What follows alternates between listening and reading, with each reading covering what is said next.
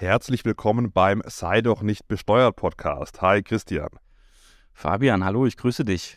Ich habe gerade noch mal gesehen hier, bevor wir mit der Aufnahme starten, dass du jetzt kurz davor noch joggen warst und ich hoffe, da bist du jetzt angetrieben und fit, um mit mir über das Thema zu sprechen, wie es vielleicht bald geschafft werden kann, dass die großen Tech-Konzerne, also Google, Amazon und so, hier bald in der EU vielleicht auch ein paar Steuern zahlen. Wie sieht, wie sieht das aus? Bist du, bist du bereit und ja, ja, klar. Also vielleicht, das ist ganz interessant, vielleicht auch für die Zuhörer, Zuhörerinnen zu wissen, wir haben jetzt genau 8.16 Uhr, Dienstag und morgen kommt dann der Podcast raus, so Gott will. Und ja.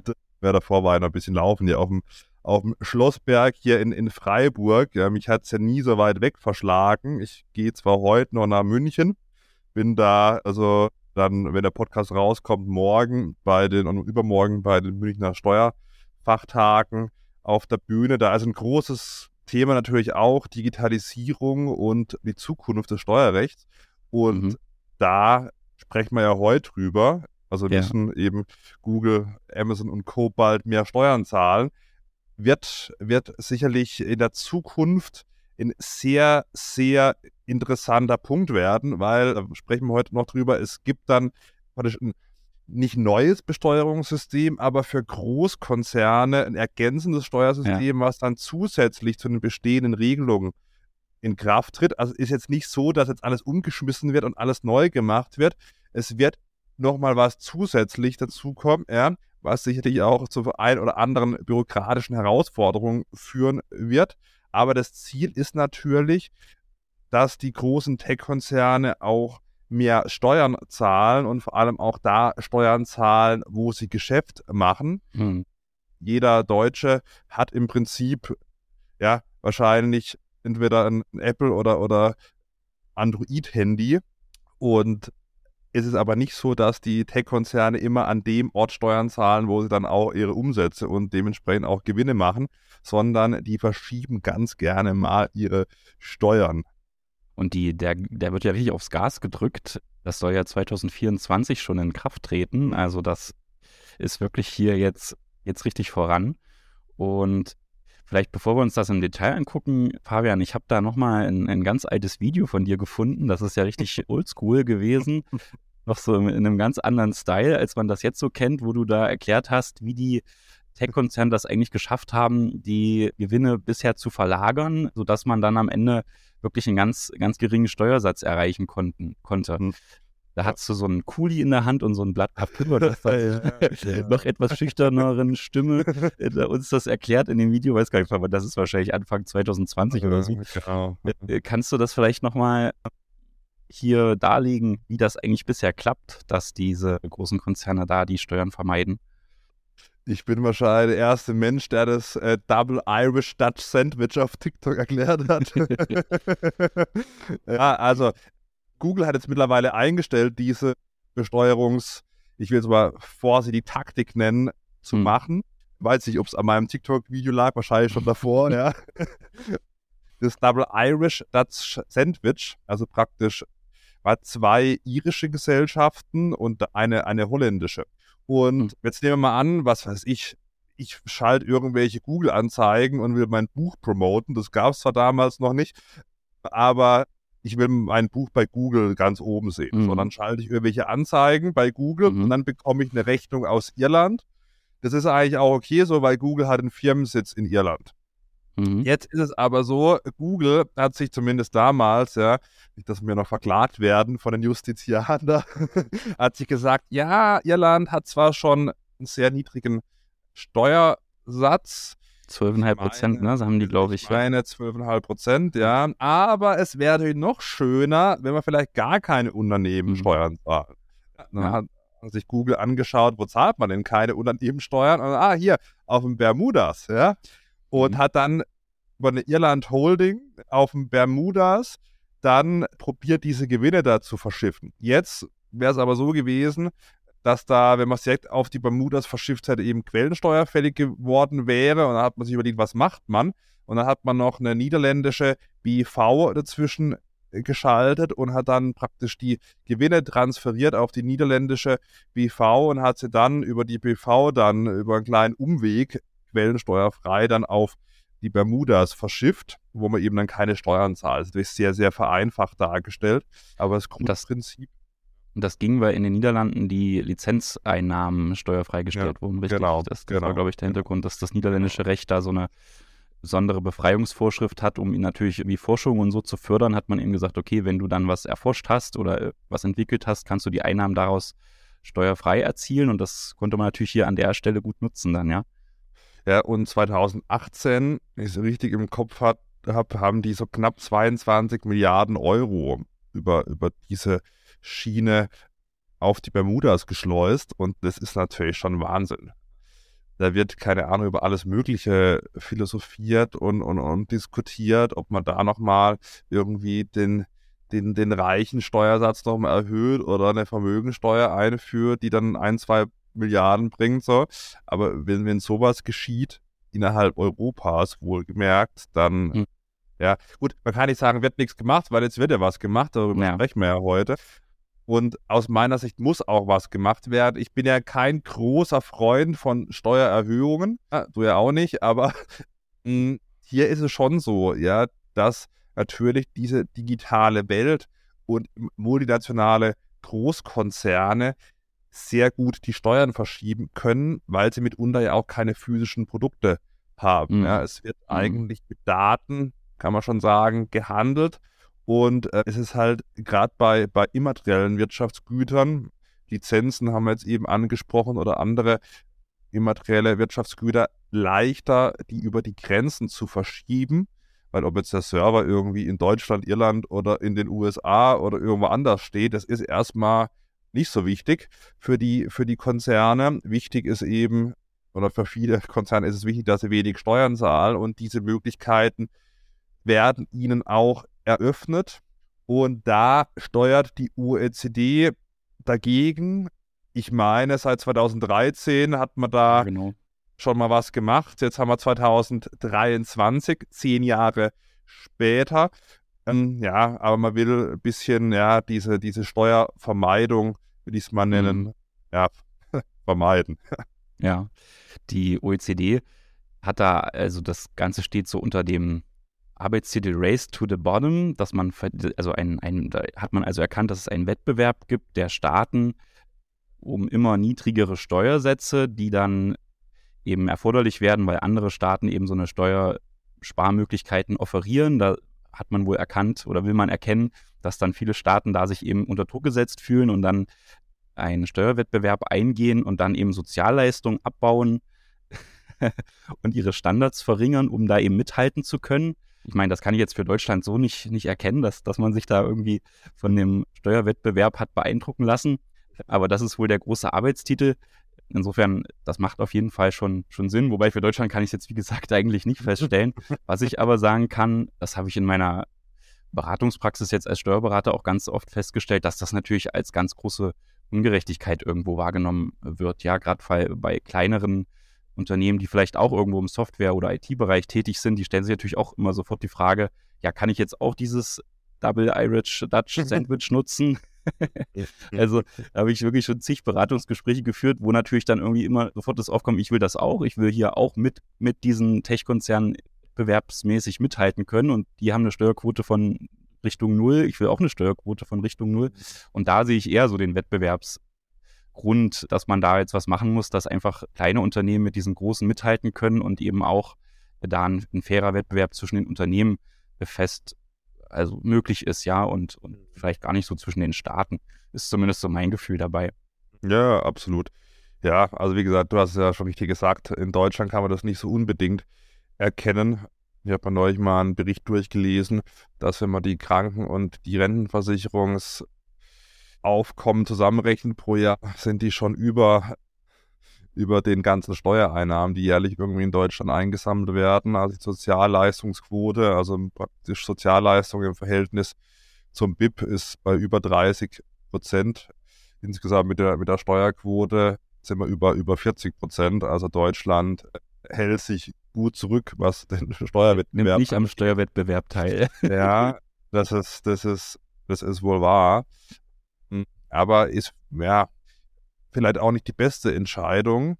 Kommt natürlich darauf an, wer, wer dieses, diese neuen Vorhaben dann auch unterzeichnen wird. Ja, also es haben ja viele Staaten machen mit. Das ist schon krass aber eigentlich, ne, wenn du mal überlegst, in der Welt jetzt aktuell, wo 136 Staaten, 90 Prozent des weltweiten Bruttoinlandsproduktes mhm. haben sich da jetzt zumindest erstmal im ersten Schritt committed, dieses, hm, diese Regelung, über die wir gleich sprechen, umsetzen zu wollen und da eben wirklich die, die Tech-Konzerne oder es geht ja nicht nur um Tech-Konzerne, wahrscheinlich auch, auch weitergehende Unternehmen, kommen wir gleich drauf, da eben einer, einer anderen Besteuerung zu unterwerfen. Das ist schon irgendwie auch eine gute Leistung, oder?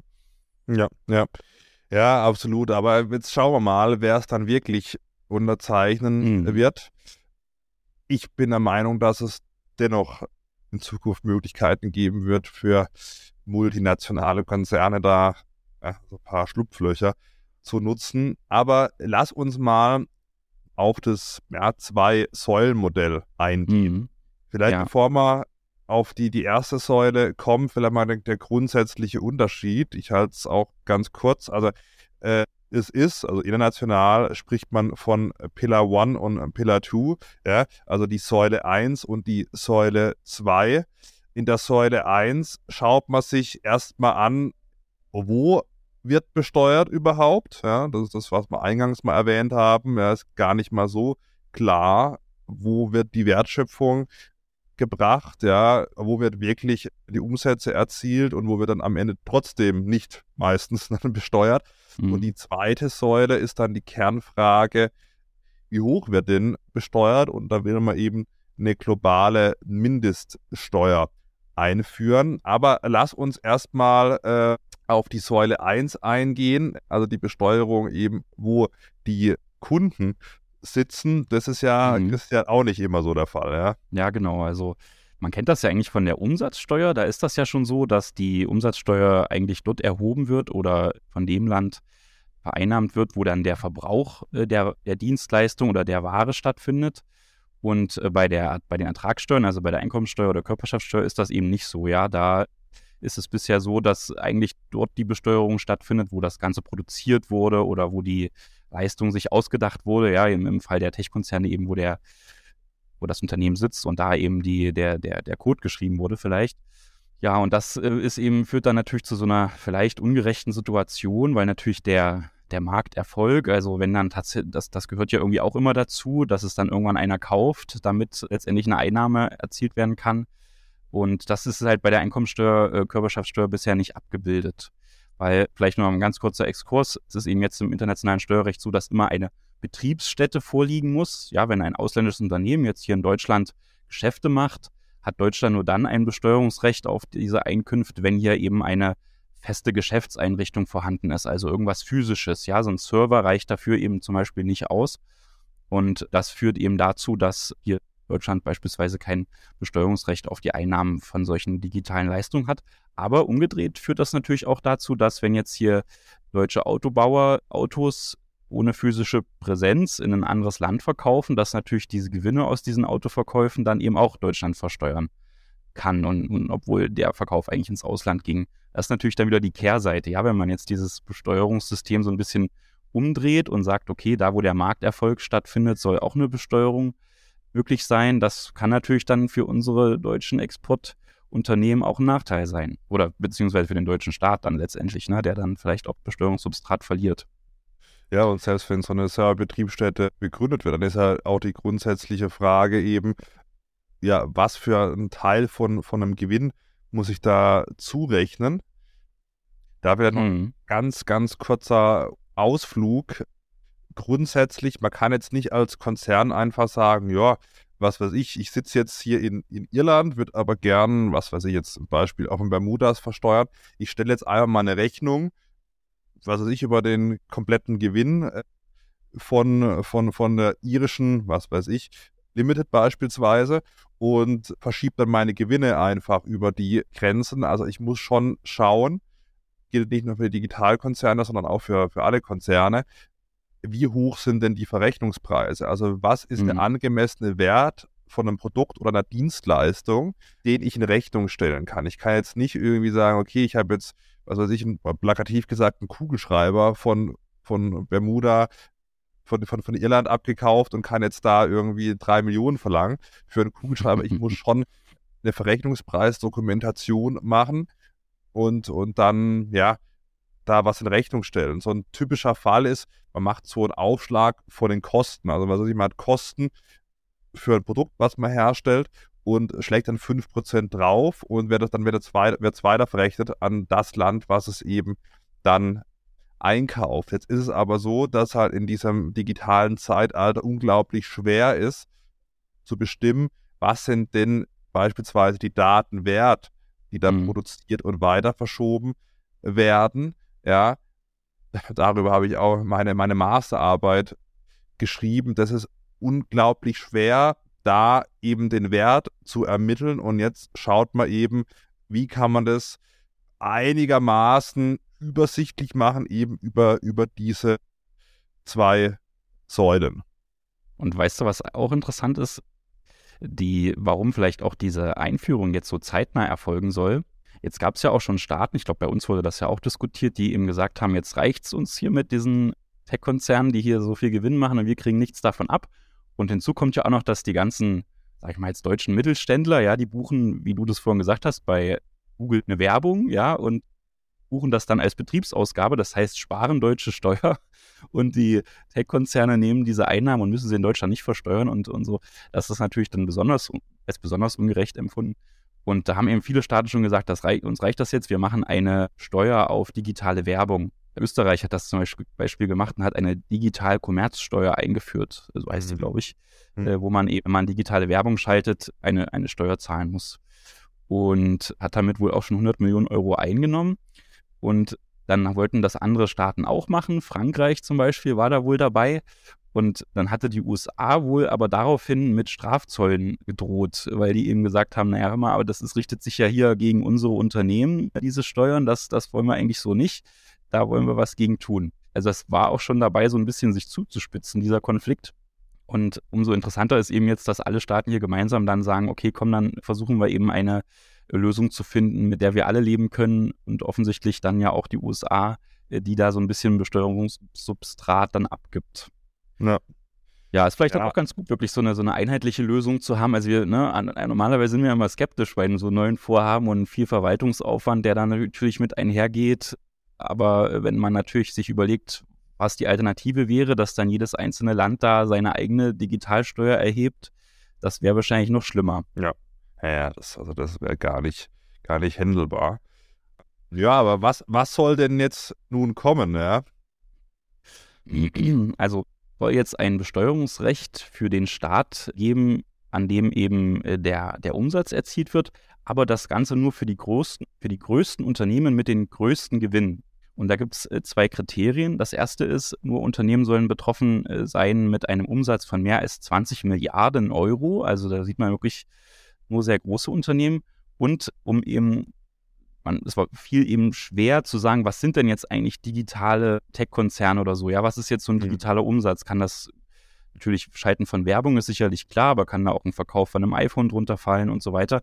Deswegen hat man sich da schwer, das zu definieren hat dann eben einfach gesagt, okay, dann nehmen wir halt die, die Umsatzrentabilität als zweites Kriterium. Also ein großes Unternehmen, was auch noch sehr rentabel ist, also mehr als 10 Prozent von seinem Umsatz als Gewinn behalt, behält oder ja, das muss offensichtlich dann so eine Art Konzern sein, das so große Skaleneffekte hat, dass man da eben ja von einer, von einer großen Marktmacht oder wie auch immer sprechen kann. Also das sind die beiden Kriterien. Umsatz 20 Milliarden Euro und die Umsatzrendite muss über 10 Prozent liegen.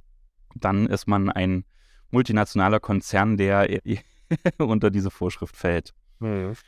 Und ja, was denkst du, Fabian? Sind da auch deutsche Unternehmen von betroffen? Ja, also es gibt ja ich, trotz, trotz den Steuervorschriften immer noch erfolgreiche deutsche Unternehmen. Ja, also Autobauer beispielsweise. Mercedes hat jetzt einen Rekordgewinn gemeldet. Also da, die, die sollten, die sollten da drin sein. Und auch so ein Autobauer ist ja mittlerweile ein, ein Digitalkonzern. Also ja wenn ich jetzt mal, ich out mich jetzt mal als Mercedes-Fahrer, natürlich hier im Ländle, ja, uh. gibt es ja nur, es gibt ja, es gibt, es, es gibt ja nur zwei Möglichkeiten. Jetzt hier, nachdem die Bahn, ich hoffe ja heute, ich komme mit der Bahn nach München, nachdem gestern hier der Großstreik war. Ich fahre ja auch viel Bahn, aber klar, im Ländle muss man, kann man ja nur, kann man ja nur Porsche oder Mercedes fahren. Für Porsche reicht es noch nicht. so, jetzt können wir klar wieder die, die Bewertung. Zack. Lasst ja. uns gerne mal eine positive Bewertung da, ja, wenn, wenn euch der Podcast gefällt. Ja, also Großteil, 90 Prozent ist ja lehrreich. so. ja. Und ja, die sind, wenn ich da in meinem Mercedes gucke, das ist ja auch mittlerweile ein mehr, fast mehr Software als Hardware. Also wenn ich mir nicht das sehe, was ich da alles einstellen kann, ja, der begrüßt mich da, wenn ich reinkomme, ja, und da sehe dann, sehe dann mich mit meiner Espresso-Tasse und so weiter. Also das ist schon Wahnsinn, wie Technik auch in so einem Automobil mittlerweile steckt. Und die sollten dann auch betroffen sein. Ich, ich kenne jetzt, muss ich fairerweise sagen, die Rentabilitätszahlen von, von den Autobauern nicht, nicht, nicht auswendig, aber ich glaube, Mercedes hat einen Rekordgewinn gemeldet und die sollten über 10% sein bei den anderen.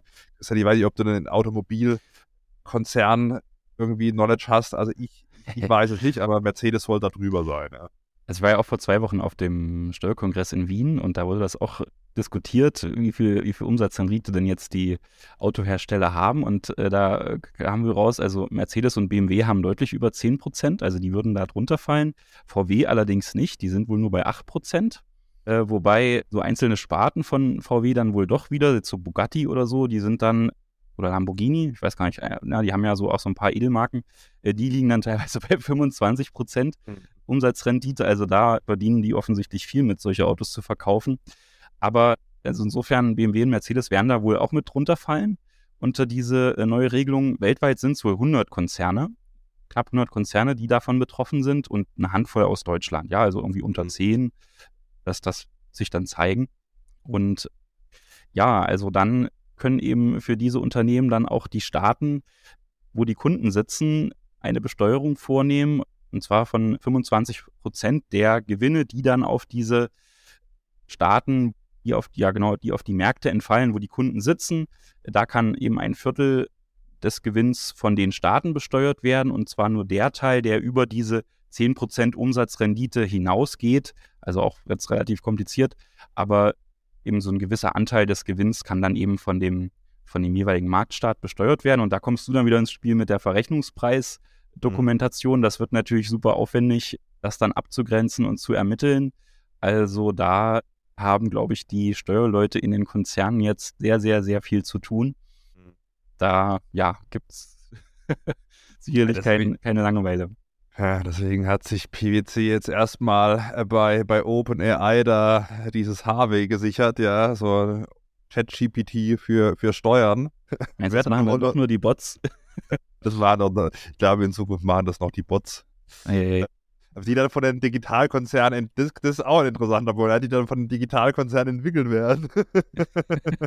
die entwickeln ihre eigene äh, ja, das, Software, das, um die Besteuerungsgrundlagen ja, dann zu verteilen. Das ja, ja, ja, ja, ja, ja, ja, das ist aber, das wäre mal eine interessante Doktorarbeit, aber ja.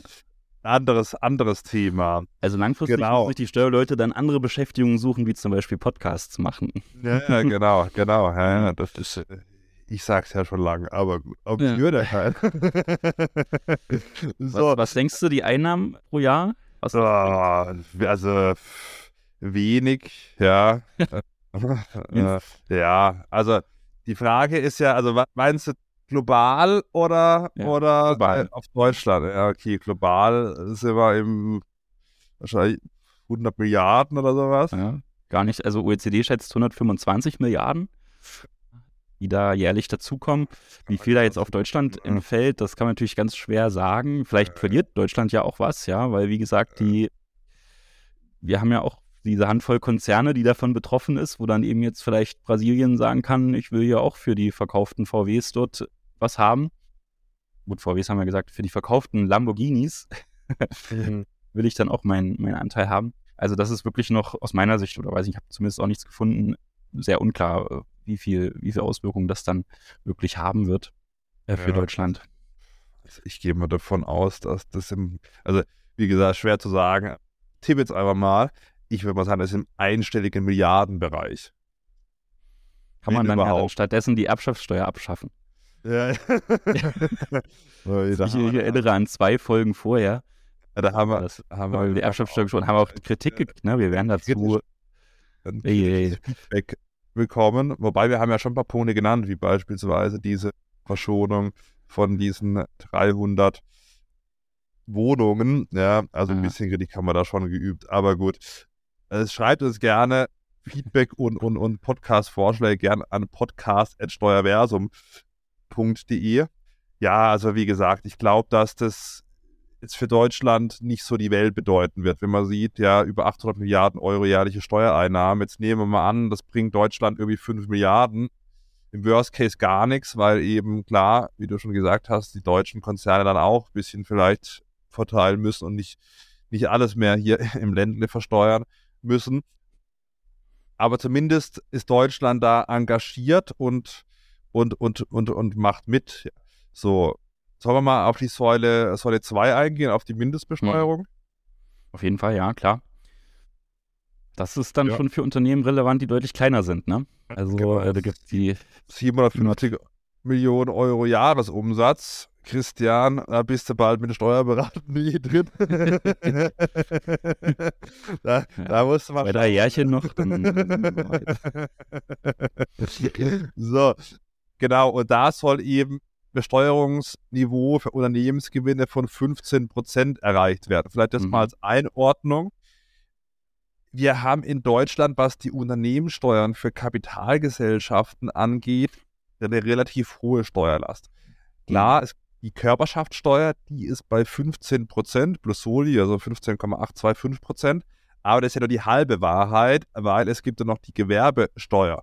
Die mhm. ist, ja, je nachdem, klar, kommt auf den Hebesatz der Gemeinde an, aber lass uns mal pauschal sagen, auch nochmal 14% Dann sind wir bei 30% etwa Steuerbelastung. Ja, und jetzt will man eben abseits von Deutschland eine Steuerbelastung von mindestens 15 Prozent Unternehmensgewinne erreicht. Genau, die, es werden dann so Konzerngruppen gebildet und die müssen dann eben nachweisen, dass die in den einzelnen Ländern, in denen sie aktiv sind, mindestens 15 Prozent Steuerbelastung haben, also oder von mindestens 15 Prozent Steuerbelastung betroffen wurden, ja, weil die dann zum Beispiel Betriebsstätten in diesen jeweiligen Ländern haben und deswegen die anderen Länder auch ganz normal besteuern dürfen.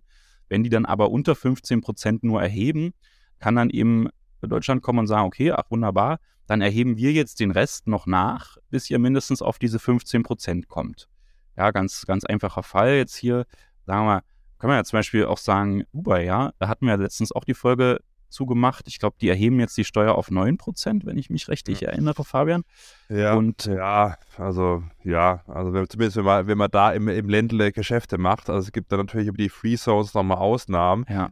Ich denke, dass, dass viele äh, multinationale Konzerne da immer noch von, mhm. von 0%, wenn sie es richtig anstellen, profitieren können. Also da müsste man dann wahrscheinlich 15% draufschlagen. Ja. Ja. Genau, und wenn sie eben 9% haben ne, und dann kommen eben noch 6% obendrauf, um auf diesen Mindeststeuersatz von 15% zu kommen. Und jetzt gibt es hier tatsächlich auch brandneu so einen Diskussionsentwurf von der Bundesregierung. Also das Ganze soll ja auch schon 2024 äh, gelten und die, das ist natürlich jetzt bald, bald soweit. Deswegen sollte man sich natürlich jetzt schon mal Gedanken machen, wie sieht eigentlich so ein Gesetz aus und wie, wie will man das machen und so. Und da gab es jetzt einen Diskussionsentwurf für ein Mindestbesteuerungsrichtlinienumsetzungsgesetz. Und da wird eben äh, mal so darüber gesprochen, wie könnte denn so ein Gesetz in Deutschland aussehen? Und da soll es dann ein Mindeststeuergesetz geben. Auch eine interessante Namensgebung, oder? Mhm. Ja, ja. Ja. Ja, und das soll dann eine eigenständige Steuer werden, die unabhängig von der Rechtsform äh, erhoben wird und neben die bereits bestehende Einkommensteuer und Körperschaftssteuer tritt. Und so ein, sie ist so ein bisschen angelegt wie so eine Körperschaftssteuer, aber ist eben wirklich rechtsformneutral, also auch Personengesellschaften oder Einzelunternehmen sind dann von dieser Mindeststeuer betroffen. Und ja, 2024 soll es schon losgehen. Ja, aber ich, also die Probleme hätte ich gern. Mindeststeuer zu zahlen. Ja, ja. die Probleme hätte ich gern, vor allem beim Gewerbesteuerhebesatz hier in Freiburg. Ja. Ja, es gibt, es gibt aber zumindest oder soll, ist ja noch nicht fest, aber es soll eine Befreiung geben, erstmal für, für Unternehmensgruppen mit einer untergeordneten internationalen Tätigkeit. Hm. Fünfjährige Befreiung. Und ja, also wenn man, wenn man, ich glaube, nicht, nicht, nicht mehr als sechs Ländern aktiv ist, ist man da hm. dann erstmal befreit. Und ich glaube, wenn der, nee, wenn die Vermögenswerte 50 Millionen hm. Euro äh, nicht übersteigen, also da werden viele erstmal haben viele deutsche Unternehmen vermutlich sowieso nicht das Problem, dass sie, dass sie keine 15% mhm. Steuern zahlen. Ich weiß nicht, hast du Mandant, äh, der, der unter 15% Steuern zahlt, mal Vermögensverwaltende, irgendwie Kapitalgesellschaften ausgenommen? Nee, das kann ich jetzt so nicht sagen. Also oft ist es eben auch so, ich habe das ja anfangs angedeutet, dass ich, dass ich da wirklich ein, ein, großes Interesse wahrnehme, dass man eben auch so internationale Besteuerungsstrukturen sich aufbaut, aber oftmals ist letztendlich scheitert es dann daran, dass man sagen muss, naja, okay, du hast jetzt vielleicht eine Million Euro Umsatz oder lass es vielleicht sogar fünf sein, aber äh, das lohnt sich dann eigentlich noch nicht, deswegen irgendwelche Geschäftsführer im Ausland einzustellen, die dann für dich irgendwelche irischen, zypriotischen Dubai-Firmen lenken. Mhm. Da ist Kosten-Nutzen steht da nicht im Verhältnis. Also diese Strukturen findest du aus meiner Sicht wirklich erst bei Unternehmen mit, mit vielen hundert Millionen Euro Umsatz. Ja. Und ja, Genau, und davon habe ich jetzt nicht so viele Mandantenstamm. Ja, ja und so. dann noch mal ein, ein Wort, weil es hören uns ja wirklich vom, vom Schüler, von der Schülerin bis zum Steuerberater, Steuerberaterin alle zu, sage ich mal. Und es ist nicht so einfach. Man kann jetzt nicht einfach eine, eine Firma, wir haben es ja oft schon mal im, Podcast auch gesagt, eine Firma in, in Dubai anmelden, macht hier noch weiterhin die, die Geschäfte und, und dann zahlt man da 0% Steuern. Also wenn ich hier die hm. Geschäftsleitung meiner, was weiß ich, Kapitalgesellschaft habe, selbst wenn die irgendwie eine Rechtsform von einer UÜ, BV, LLC oder was der Kuckuck was hat, dann, wenn ich hier die Geschäfte aus Deutschland mache, dann zahle ich hier auch meine Steuern. Mhm. Zumindest mal anteilig, ja, also, jo. Ja, und es, es, wird so ein bisschen in Aussicht gestellt oder darüber diskutiert, dass mit diesem neuen Mindeststeuergesetz, dass man dafür im Gegenzug vielleicht viele Regelungen, die es jetzt gibt, um eben diesen, diesen, diesen unfairen Wettbewerb mit Steueroasen zu vermeiden. Da gibt es ja jetzt schon viele Regelungen, Hinzurechnungsbesteuerung, Zinsschranke und sowas, hm, dass diese Maßnahmen, also diese Regelungen dann im Gegenzug vielleicht wegfallen könnten. Das ist natürlich jetzt in dem, ist noch kein Gesetzesvorschlag da, ja, also das ist in dem Diskussionsentwurf, soweit ich das gesehen habe, mhm. nicht enthalten. Aber das wird so ein bisschen diskutiert, dass man im Gegenzug vielleicht auch das, das jetzt bestehende, sehr scharfe Steuerrecht an manchen Stellen dann vielleicht auch aushebeln kann, weil man diese Vorschriften einfach nicht mehr braucht, weil das durch diese Mindeststeuer dann auch irgendwo abgedeckt ist, dass, dass da ja einfach äh, die, die, Steueroasen nicht so viel abbekommen. Das wäre natürlich ganz gut. Äh, fand ich auch interessant, wie man das nennt, Defensivmaßnahmen. Mhm. das wurde so auf dem Kongress immer wieder so genannt, ja. Fand ich, mhm. fand ich eigentlich ein ganz gutes, äh, ganz guten Begriff. Ja, wär, das wäre was Positives, wenn da ein bisschen Bürokratie wegfällt. Ja, genau. Also, ja. Aber die wichtigste Frage ist natürlich, oder die spannendste ist jetzt, was machen eigentlich die Steueroasen? Die werden ja auch irgendwie darauf reagieren. Ja, wenn du jetzt so ein, so ein Staat bist, der vielleicht bisher einen Steuersatz von 10% hat, oder Irland hat man, glaube ich, gerade mit 12,5% und die, die wissen jetzt, okay, bald kommt eine Regelung, dass dann sowieso ein anderer Staat dann die 2,5% oder was weiß ich, wie viel eben bis auf die 50% noch aufschlägt da wäre man ja eigentlich blöd, wenn man das nicht für sich vereinnahmt und dann sagt, na gut, dann, wenn die Konzerne sowieso die 15 Prozent zahlen müssen, dann nehmen wir das doch mindestens mal. Und das fand ich auch interessant hier, wie gesagt, auf diesem Kongress, auf dem ich vor zwei Wochen war, waren eben auch Vertreter der Regierungen in Österreich, Schweiz, Liechtenstein und gerade die Schweizer haben natürlich so ein bisschen durchblicken lassen, dass die schon vorhaben, dann ihre Steuersätze auf die 15 Prozent zumindest anzuheben, damit dann eben nicht andere Staaten das dann tun und, und die Konzerne dort dann mit diesen Steuern belegen. Das, das will dann eben trotzdem die Steueroase haben. Das ist natürlich ein, ein guter, interessanter Ansatz.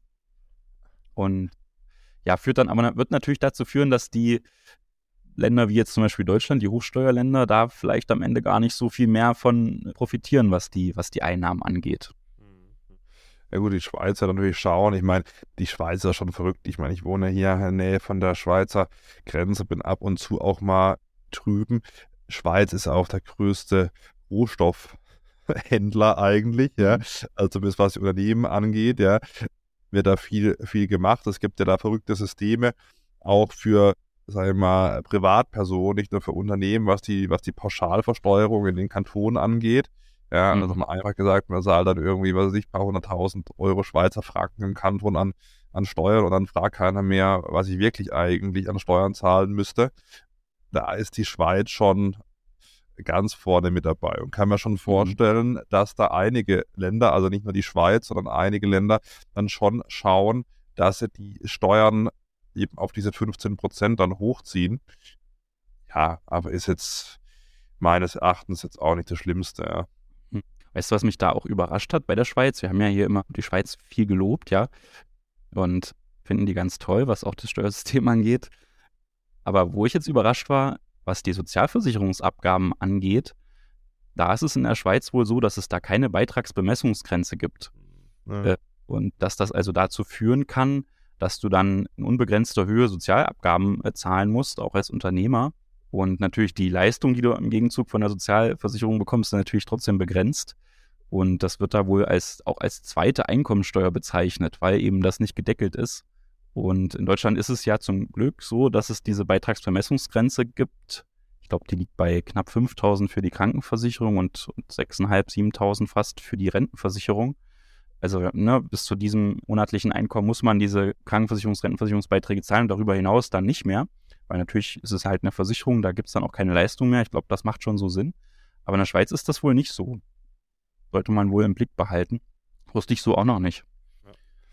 Ja, also das ist schon auch was, was die Kinderbetreuung beispielsweise angeht. Also da ist man gleich mal bei, bei 1000 Schweizer Franken, was, was mhm. die Kinderbetreuung, also pro Monat, was so ja. angeht, das ist schon Wahnsinn, ja. Also mhm. es ist nicht, nicht alles Gold, was glänzt. Auch in Frankreich gibt es ja diesen PEA, also praktisch so ein Wertpapierkonto, das ist ja bis zu 150.000 Euro steuerfrei gestellt, zumindest wenn man fünf Jahre investiert in europäische Aktien, ETFs. Aber da ist es auch so, da gibt es dann auf diese Aktiengewinne eine Sozialabgabe von 17,2 Prozent. Jo, das ist eine die Steuern, aber anders, andere ist natürlich die äh, Sozialabgaben und natürlich auch die Lebenshaltungskosten. Jetzt kann man mhm. natürlich sagen, okay, äh, so Lebenshaltungskosten, das ist jetzt für so einen Rohstoffkonzern irgendwie in der, in der Schweiz eher nicht so relevant, weil mitunter haben die halt da irgendwie zwei Leute sitzen gefühlt und machen da ihre Geschäfte. Ja, aber es ist natürlich immer so, ich habe ja neulich mal ein Video gemacht, auch was, was Italien angeht. Es ist ja schon so, dass auch innerhalb der EU, wir reden jetzt immer über die Bermudas und Cayman mhm. Islands, Dubai und so weiter, aber wenn ich nach Italien ziehe, was weiß ich, nach Apulien, fünf Jahre irgendwie bleibe, zahle ich dann nur auf 10% Steuern. So, also habe eine Steuerbelastung von unter 5%. Also es gibt natürlich auch innerhalb der EU Möglichkeiten, eben da auch für Privatpersonen Steuern zu sparen, aber da muss ich natürlich immer schauen, will ich da hinziehen. Ja, finde ich da vielleicht einen Job? Wie ist da sag ich mal, das, das Lebensgefühl, wobei dann Italien wäre nicht so schlecht, aber. Ähm, dann bist du dann so ein 100-Seelendorf mit lauter Freiheit. Ja, ja, genau, genau, genau. Also, weiß es nicht, aber. Das war lustig, das war ein lustiger Kommentar, da hat, einer hat geschrieben unter diesem Video, sehen wir dich dann bald als Fabio Walterazzi. aber, aber gut. Ja, also. So jetzt will ich nochmal, dass du schätzt. Ja. Einmal ja, oh schätzen. Wie viel, äh, wie viel Unternehmen in Deutschland wird das wohl betreffen hier mit den 750 Millionen Euro Umsatz ja. und, und internationalen Geschäftsaktivitäten? Ja. Also wir haben ja, ja, oben, ja, haben wir ja relativ wenige Unternehmen in Deutschland gehabt, jetzt 750 Millionen. Wie viel 700, also, Steuer, also Steuerberatende E1, Mercedes 2, ja, pff, also, ich tippe mal so 500 sowas. Also so 600 bis 700, sagt man. Okay. Sagt man. In der Schweiz sind es übrigens so 200 sein, ja, also ist auch ein interessantes Verhältnis. Und jetzt wieder die Schätzung, mehr, mehr Steuereinnahmen durch dieses Mindeststeuergesetz jährlich weltweit. Was denkst du? Ja, yeah, also insgesamt global wäre 100 Milliarden oder so. 150 sollen es sein wahrscheinlich, US-Dollar aber. Und ja, ist natürlich äh, spannend, wie viel dann wirklich in, an die Hochsteuerländer fließt und wie viel dann letztendlich bei den ja. Steueroasen bleibt. Sehr, ja, wird sich zeigen, ne? Also, ja, ich würde sagen, damit haben wir auch das Größte zu diesen beiden Themen mal besprochen. Also, die größte Frage ist ja eigentlich, wird die USA das Ding unterschreiben? Ja, ja das stimmt. So, ja. Wenn ich mir diese TikTok-Anhörung im Kongress angesehen habe, das war ja auch mhm. wahr. Ich weiß nicht, hast du das mitbekommen? Ja, ja. Wurde der, der TikTok-CEO irgendwie gefragt und man soll ja kritisch mit, mit der Plattform umgehen. Ja, muss man ja nicht schönreden. Das ist eine chinesische Plattform, ja, Mutterkonzern ByteDance und da gibt es natürlich schon berechtigte Kritik und auch wird geschaut, was, was die, die Regierung da in China macht mhm. und so weiter. Aber diese Kongressanhörung dieses TikTok-CEOs, mhm. Also da hat also Fragen gestellt, hat er irgendwie gefallen, darf ich darauf antworten? Also nein. nächste, nächste Frage in Anführungszeichen. Also das, das ist auch auf TikTok dann relativ viral mhm. äh, gegangen. Und, der ist auch sehr ähm, smart, ne? Der, der CEO, also der verkauft ja, sich da echt gut, finde ich. Der verkauft sich, der verkauft sich gut, aber genauso schlecht also, also man muss ja wirklich, in, in der Demokratie ist ja richtig, dass man die Sachen hinterfragt, aber nur weil, also das hat eher das, den Anschein gehabt, die haben so ein bisschen Angst, dass da irgendwie Meta mit, mit Facebook, Instagram mhm. so ein bisschen ins Hintertreffen gerät, was mhm. so die globale ja. Internetmacht angeht. Und deswegen will man jetzt schnell irgendwie TikTok verbieten und hat dann irgendwelche Gründe noch gesucht. Also kann man sich mal diese ganze Kongressanhörung nochmal anschauen. Ist wirklich relativ lustig fast schon. Mhm. Äh, und wenn ich das so gesehen habe, frage ich mich natürlich schon, weil man muss natürlich klar sagen, die größten Tech-Konzerne, ja, wir sprechen ja immer so über, über, über die, was weiß ich, Googles, Amazon, Facebooks, Apples dieser Welt, die sitzen nun mal in den USA. Und Christian, was meinst du, wird die USA das Ding dann unterschreiben? Also da wurde auch das ist natürlich wirklich fraglich, gerade weil die USA natürlich in diesem Zuge auch eigene Steuern noch abbauen müsste. Da gibt es wohl auch viele regionale Steuern auf alles Mögliche. Und das passt natürlich auch zu diesem Konzept dann nicht so gut. Und da bleibt natürlich wirklich auch die Frage, ob man sich dazu durchringen kann. Also ich, andererseits denke ich, ist natürlich hier das ganze Thema mit den Strafzöllen, die da eben die USA verhängt hat war, oder verhängen wollte, weil, weil europäische Länder da diese Digitalsteuern einführen wollten letztendlich hat man da ja selber, glaube ich, so ein bisschen den Druck erzeugt, da jetzt eine Lösung zu finden. Also ich bin, bin wahrscheinlich, ich würde ich würd eher optimistisch sein, dass das funktioniert. Weil alles andere wäre natürlich wirklich auch irgendwie eine Farce. Aber ob die dann TikTok dafür bannen, da würde ich jetzt mich, also da würde ich auch sagen, dass das im Gegenzug, da würde ich denken, dass das schon wahrscheinlich ist. oder oder in, in, im Bereich des Möglichen ist, wenn man sich diese, diese Anhörung zum Beispiel auch anschaut. Ja. Also richtig sachlich geht es ja da nicht zu, ne, was die Fragen ja. zumindest angeht. Um es mal freundlich zu formulieren. Ja, Aber äh, jetzt gibt es ja hier bei Spotify auch bald Videos. Vielleicht wird, werden, die, werden die Schweden bald das ganze Game übernehmen. Ja, vielleicht sollte man hier auch mal im Podcast ein paar Videos hochladen. also wir, wir sitzen ja, also ich sitze hier in Freiburg, Christian in, in Halle, aber wir, wir sehen uns ja zumindest nächsten Monat mal in Berlin. Vielleicht ja. schaffen wir es da dann bei Spotify mal so ein paar, paar Videos hochzuladen. Ja, klar. Ähm, genau, ja, also äh, jetzt ist die Frage, ja, soll ja nächstes Jahr bereits in Kraft treten, ja, dieses, mhm. dieses Zwei-Säulen-Modell. Jetzt, wenn ich, Christian, wenn ich dich frage, auf einer äh, Skala von 1 bis 10, also 10 wird, wird umgesetzt, wie wahrscheinlich glaubst du, ist das, dass diese Pillar 1 und Pillar 2 Geschichte kommt?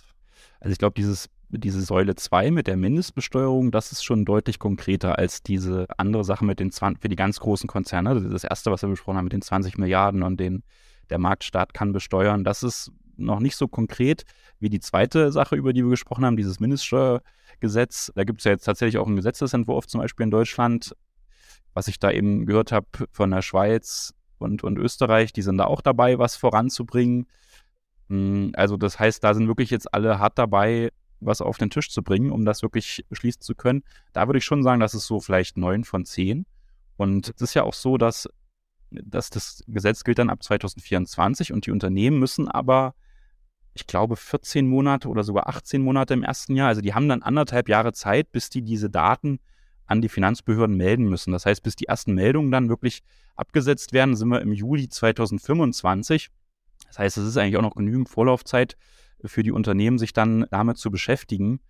Gut, das ist jetzt so leicht gesagt. Ich glaube, wenn ich da jetzt so Steuerberater bei einem Konzern wäre, würde ich das anders sehen, weil du musst natürlich jetzt schon an, also oder dann bald anfangen, die Prozesse und Strukturen aufzubauen, um dann wirklich so eine, so eine ein Reporting aufzusetzen, welche Steuern zahlst du in welchem Land, wie sind die Verrechnungspreise und so weiter. Ja, das ist jetzt so leicht gesagt. Ich glaube, in der Praxis ist das super, super schwierig.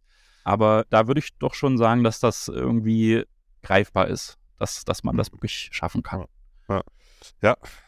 Bin, ich, bin ich bei dir, Christian. Jetzt haben wir so einen, einen Ritt gemacht, ja durch die zwei Säulen. Ja, also wie gesagt, ich glaube insgesamt eine gute Geschichte, dass man eben da diese, diese Mindestbesteuerung einführt. Ich bin normalerweise eben nicht für, für Steuererhöhungen, aber ich denke, das in dem Fall ist eine, ist eine gute Sache. Ja. Jo, sorgt für mehr Steuergerechtigkeit. Wie, wie bewertest du das, Christian? Ja, also denke ich, denke ich letztendlich auch wie gesagt, trägt, glaube ich, auch so ein bisschen dem, dem Frieden bei. Wenn man da irgendwie Medienartikel liest, zu Recht wurde das natürlich immer wieder scharf kritisiert, dass es da so einen unfairen Wettbewerb gibt. Ich glaube, wie gesagt, gar nicht so sehr zwischen den Ländern. Also da kann man ruhig so ein bisschen Wettbewerb vertragen. Da ist vielleicht sogar an manchen Stellen zu wenig Wettbewerb immer noch da. Aber zwischen den Unternehmen vor allem, vor allem ist es natürlich wichtig, dass die nicht ja, eingetrieben werden, einfach sinnlose Bermuda und Irish Dutch Sandwich-Strukturen aufzusetzen, einfach nur um, um, um Steuern zu sparen. Eigentlich geht es ja darum, dass die produktive Leistung erbringen, ja, und, und irgendwie sich mit ihrem Geschäftszweck auseinandersetzen und nicht unbedingt mit der Steuerverlagerung. Und ich glaube, uns Steuerberatern wird trotzdem nicht langweilig. Wir werden noch genügend Spielwiesen haben, um äh, Gestaltung für Unternehmen äh, aufzutun. Das glaube ich aber auch, wie gesagt, das neue System ersetzt jetzt nicht das alte, sondern ergänzt das alte. Das ist auch nochmal ein wichtiger Punkt. Und dann sind wir hier einmal durchgeritten, ja, über mhm. die wahrscheinlich kommenden internationalen neuen Steuerregelungen, insbesondere für die Tech-Konzerne interessant und für uns damit für uns alle, ja, weil wir nutzen ja alle diese Produkte, ja. Ich habe mir hier schon bei TikTok Zeitschrank reingemacht, dass ich nicht so viel am Handy hänge. Ja. Wirklich? Wie, äh, wie viel? Wie viel? Vier Stunden 40, oder? Nee, 40, 40 Minuten, 40 Minuten am Tag. Echt? Ja, ja, es geht nicht anders, sonst äh, der Tag hat 24 Stunden. Also wenn ich, wenn ich meine Bildschirmzahl, gut, man muss auch fairerweise sagen, ich nutze es natürlich auch viel, viel beruflich, aber das ist meistens auch schöne Rederei. Man verplempert da wirklich sehr viel Zeit und oft sind die Inhalte ja nicht so hochwertig wie in diesem Podcast. Also gerne bewerten, ja abonnieren etc. Christian, hat mich sehr, sehr gefreut. Und ich glaube, nächste Woche können wir dann einiges berichten. Ich, ich nehme jetzt ja einmal die Münchner Steuerfachtagung mit, mit dem Hansblatt etc. Nächste Woche, denke ich mal, auch eine spannende Folge. Freut mich oder uns, wenn, wenn ihr wieder einschaltet. Und dann, Christian, ja, würde ich mal die Folge schließen, außer du hast genau. noch was Wichtiges loszuwerden. Nee, genau. Also wir haben natürlich tolles Feedback von euch bekommen. Das sprechen wir nach und nach immer mal an. Spannend fand ich jetzt auch, dass, wie wir denn diese Steuerseminare von Alex Fischer zum Beispiel bewerten. Lassen wir jetzt mal an der Stelle noch offen, außer dieses ja, Lachen von dem Fabian, das sagt ja. alles. da, können wir auch mal eine Folge, da können wir vielleicht auch mal eine Folge drüber machen. Weil der, der stellt auch Werbung. Also wenn du Steuerfabi eingibst, dann kommt nicht erstmal steuerfabi.de, sondern Alex Fischer Steuercode. Echt, ja? Hey, ja, ja ja. sieht man schon, wer die guten Inhalte eine Bewerbung draufsteht. Aber gut, sei mal dahingestellt. Ja. Also, Christian, liebe Grüße ja. aus, aus Freiburg nach Halle und dann genau, so machen wir nächste Woche. Bis nächste Woche. Ja, gute Zugreise. Bis bald. Ciao. Ja, danke. Ciao.